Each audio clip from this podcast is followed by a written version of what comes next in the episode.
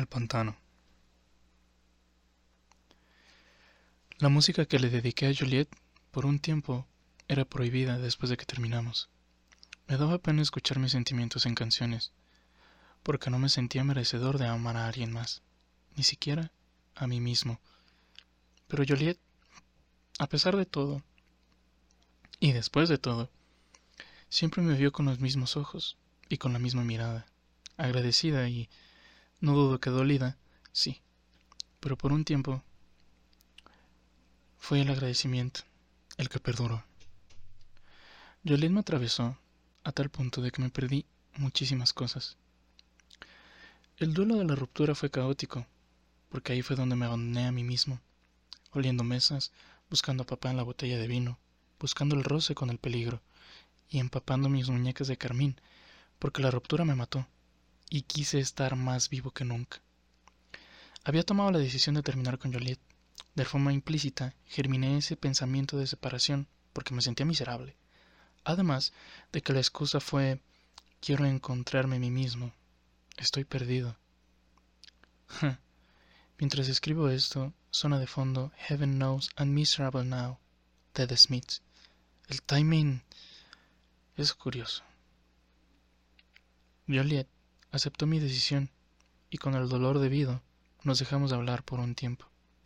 El día después de que terminamos, creo que fue un jueves o miércoles, me la encontré en la entrada principal del colegio y fue la última vez que la abracé. Fue la última vez que la toqué. Fue la última vez que pude sentir su cuerpo, que hubo un roce de piel con piel.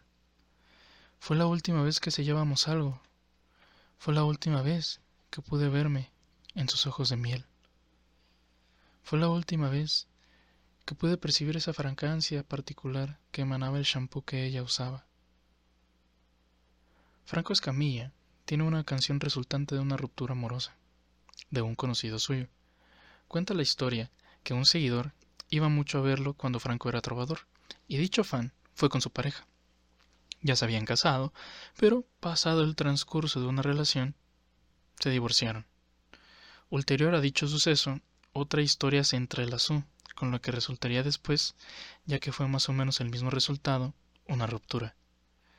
Lo destacable es que la última persona de la historia entrelazada le dijo a Franco, ojalá hubiera sabido cuándo sería la última vez que la vería, que la abrazaría, que la besaría, para siquiera hacerlo con ganas con más ganas, con más de mí.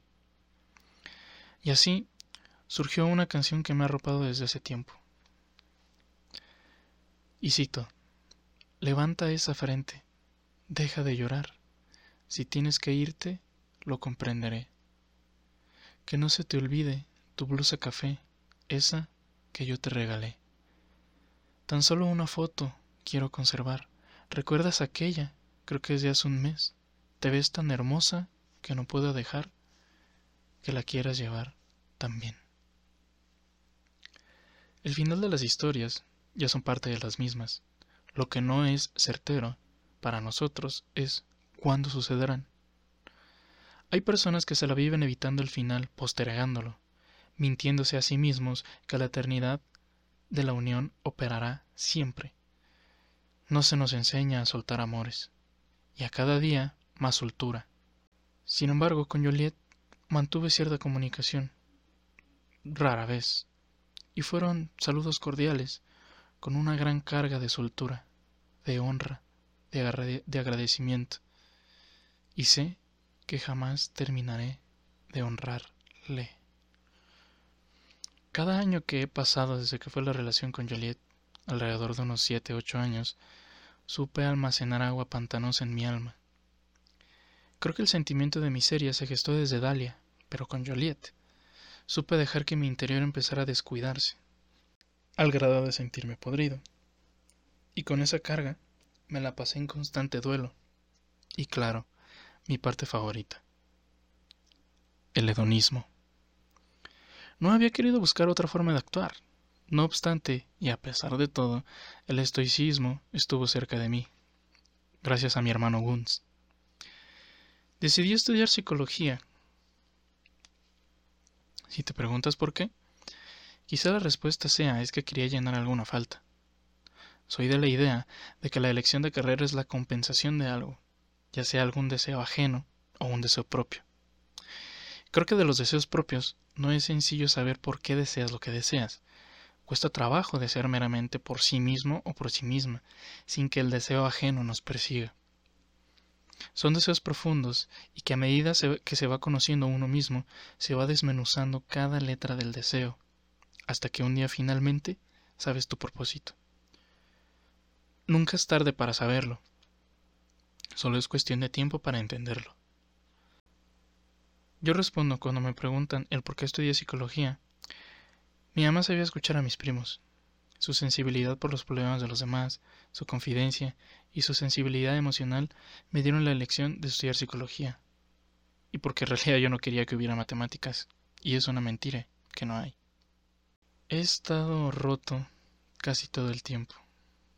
La psicología me fascina, por eso sé que esa fisura en mi alma seguirá esforzándose en ser sellada, a medida que sigo buscándole al alma lo más valioso que tiene, su, su existencia. La historia con Joliet terminó su correspondiente ciclo poco después de terminar este ensayo. Y fue gracias a este que se solidificó el agradecimiento hacia ella. Las canciones más representativas del final fueron gracias a los Claxons. Y la primera tiene que ver con lo acontecido con Joliet, las primeras veces. Cualquier forma de amor es la canción. Y cito, Cada vez que pienso en ti, tengo motivos para amarte siempre hasta la eternidad. Cada vez que pienso en ti, se nota que esto es algo diferente a cualquier forma de amor. Resultó complicado escoger la segunda canción, debido al impacto de la primera ruptura amorosa. Cosa misteriosa. Pero quisiera remitirme a unas palabras de un comediante llamado Hugo el Cojo Feliz. Y cito, en el escenario, el público se percata cuando no hemos resuelto algún tema, ya sea algún remate que no podemos soltar como queremos, ya sea nuestra reacción al decirlo. Es por ello que primero hay que resolver el tema que queremos decir antes de expresarlo. Es muy cierto, ya que si no pudiéramos resolver todo lo que llevamos dentro, nos sería complicadísimo seguir caminando, quedaríamos atascados a medio camino. Y ojo, situación que es válida, estancarse es parte del proceso. Lo que quiero decir es que este libro se estancó, porque lo de Joliet fue complicado de tratar, las palabras que moraban en el tintero. No quise que se salieran, pero después de bailar tantas canciones, recitarme poemas, las palabras debían estar aquí, porque hablar de lo que se siente incómodo es un acto de osadía, y el permitirse sanar es un acto de amor propio. La segunda canción es Volver a tocarte, una canción del álbum Camino a encontrarte. Y esta canción me gusta llamarla como un remake de la canción original titulada Folky Loving, pero con ese tacto y sonido melancólico que me gusta. Y cito, me lo he pasado tan mal, girando la cabeza para ver si en algún lado estás, traerte de regreso y que quites este peso de encima y vivas como antes, cuando eras la más feliz. Sé lo que puede ser, que te esperas y te quedas y te inventas que todo está bien. Dime, ¿cuál es la forma de dejar de amarte? Me he, me he tomado una copa tras otra y no he podido olvidarte. Dime, ¿Cuál es la forma de dejar de amarte? Me he tomado una copa tras otra y no he podido olvidarte. No puedo volver a tocarte. Ya te busqué kilómetros y ayer creí escuchar tu voz haciendo eco en nuestro corredor. Ya no quiero pensarte, prefiero olvidarte o pronto ver que vuelvas, me sorprendas y se sienta que todo está bien. Ah, el duelo y su psicosis alucinatoria de deseo, la persecución del contacto del ser amado, aunque sea en sueños. ¿Cómo quedarse con la idea de que esa será la última vez que sentirás al ser amado. Es inconcebible. Y dicha canción fue el himno que canté a todo pulmón. Quiero finalizar este capítulo con las palabras de Rosa Montero acerca del dolor. Cito, El verdadero dolor es indecible. Si puedes hablar de lo que te acongoja, estás de suerte. Eso significa que no es tan importante. Porque cuando el dolor cae sobre ti sin paliativos, lo primero que te arranca es la palabra.